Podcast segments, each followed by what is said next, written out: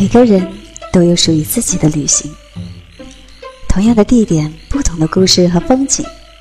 背上行囊，行万里路，在旅途中修行。大家好，这里是背包客有声电台，与你一起分享旅途中的故事。我是主播白菜。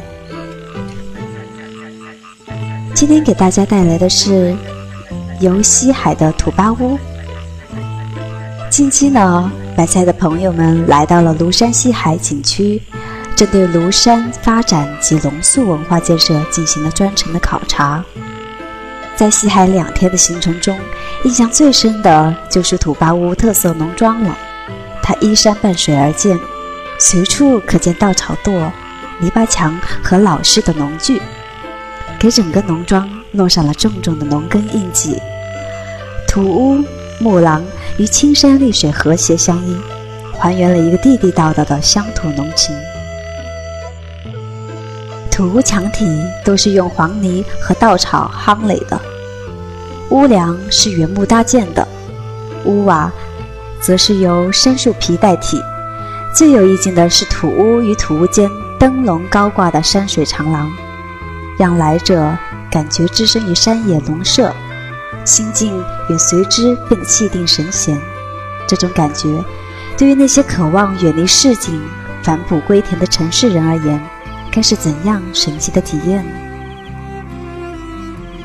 土巴屋的室内装饰几乎可以用粗陋来形容，地板用红砖拼接而成，吧台是石垒的，背景。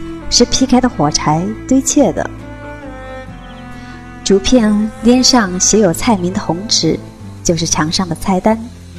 包厢内大到桌椅，小到牙签筒，都是原木打制的。所有的灯饰也就是竹筒，与最简单的节能灯变换着的方式搭配而成。总之，没几样物件是经得起细瞧的，但总体风格上却是惊人的搭调。目光所及之处，无一不彰显着古朴与别具一格的味道。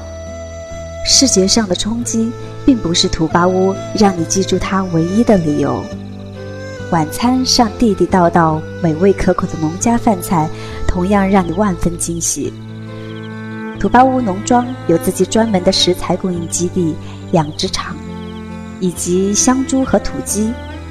菜地里有各种各样的新鲜食蔬。山林里有野生竹笋和香椿，荷塘里有清水鱼虾，后厨里有自家酿的米酒。我们桌上的土菜都是利用这里的原生态食材，加以土制的农家烹饪方式制作出的美味。此外，游客们既可以在农庄内体验采摘蔬菜、喂养香猪和土鸡，还可以在荷塘之上泛舟垂钓呢。土巴乌农庄以浓郁的乡土特色让我们流连忘返。